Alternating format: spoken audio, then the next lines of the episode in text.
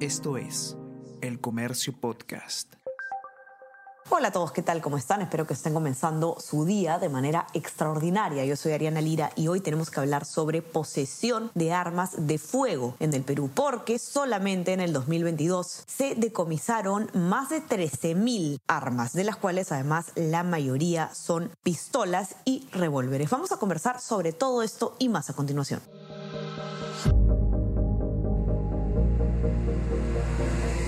Tenemos que hablar con Ariana Lira.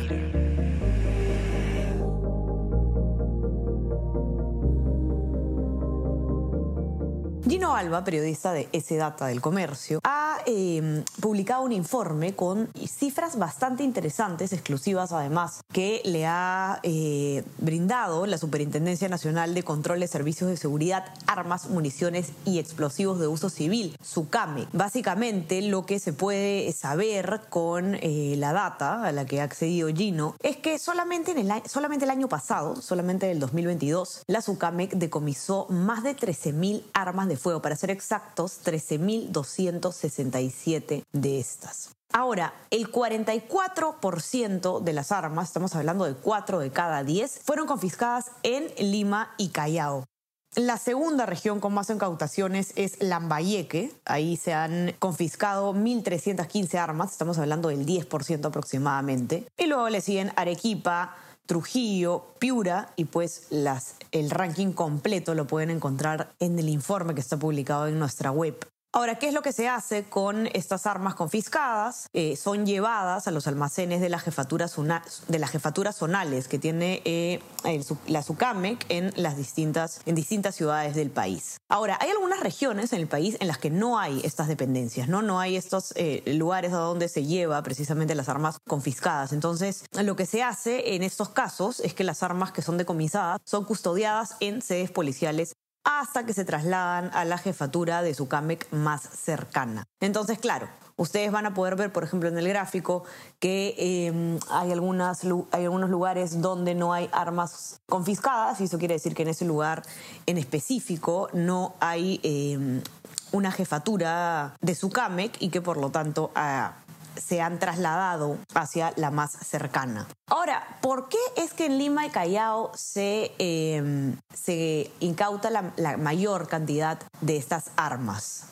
Gino ha conversado con Ronald Rejas, que es eh, gerente de armas de Sucame, y él ha explicado que, por ejemplo, en Lima eh, están las grandes empresas de seguridad y armerías, ¿no? Y que por lo tanto hay eh, más personas y empresas que intentan protegerse y adquieren armas de fuego. Solamente en Lima hay 55 centros de venta y distribución de armas de fuego con autorización, ojo, ¿no? Porque una cosa de la que vamos a conversar también ahora es el mercado informal, ilegal de, de armas de fuego. Ahora, si nos detenemos en el motivo de las confiscaciones, eh, por qué es que fueron eh, incautadas las armas, podemos ver que, por ejemplo, el 30% fue confiscada debido a una orden del Poder Judicial o a una disposición fiscal debido a un delito en investigación. Estamos hablando de que 3 de cada 10 de las armas confiscadas, ojo con ese dato, eh, son parte de una investigación fiscal o judicial. Luego el 21% de armas ingresadas a la jefatura son por entrega voluntaria y luego un 49% responde a otras razones de decomisos y eh, incautaciones. Ahora, ¿cómo funciona el mercado, digamos, en el mercado negro, el mercado informal de armas de fuego? Básicamente lo que explica eh, Derek Latorre, que es ex superintendente de SUCAME, quien ha conversado con Gino para esta nota, es que los delincuentes eh, acceden a las armas que tuvieron un origen legal, ¿no?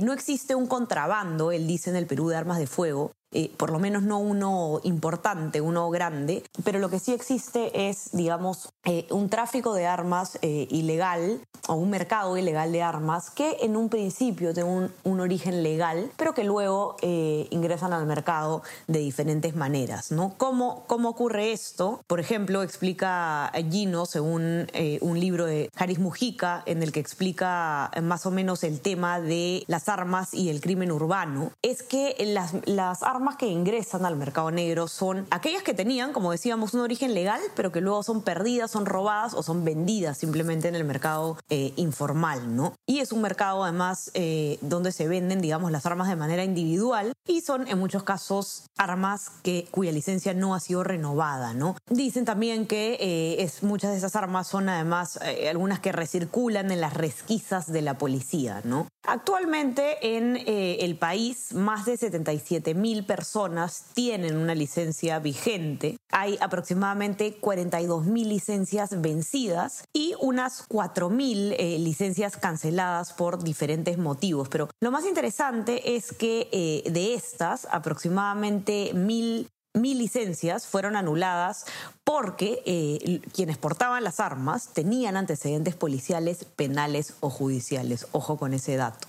Ahora, si conversamos sobre tipos de arma, ¿no? que también es interesante, yo los quiero invitar a que lean la nota web porque ahí van a poder encontrar además eh, una infografía donde se ve cada tipo de arma y cuáles son las más comunes, digamos, en las decomisaciones. Y de hecho, casi 8 de cada 10 armas de fuego eh, decomisadas fueron revólveres y pistolas, como comentábamos eh, al comienzo. Estos son equipos que los ciudadanos pueden adquirir de manera fácil en eh, armerías o distribuidores legales. Y son de menor costo, no se requiere un entrenamiento especializado para su uso y por lo tanto son las, las de más común acceso. Quiero insistir en que puedan entrar a ver la infografía porque es bastante interesante, de verdad se ve cuántas armas se han confiscado en el, eh, en el 2022 y por tipo de arma, ¿no? Y claro, si bien el revólver y la pistola es lo más común, es bastante interesante eh, ver los otros tipos de armas que se han decomisado, ¿no? Hay un lanzacohetes decomisado, un lanzagranadas, un subfusil,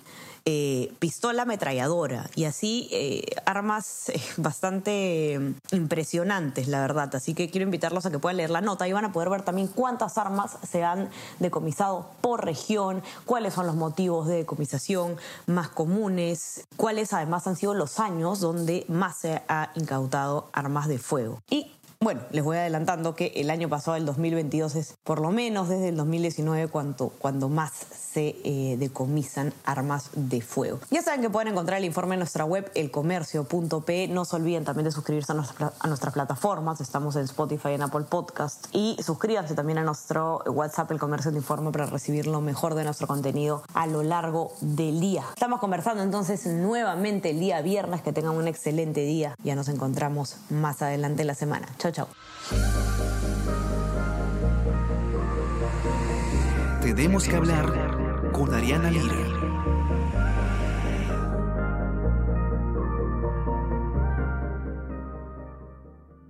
Esto es El Comercio Podcast.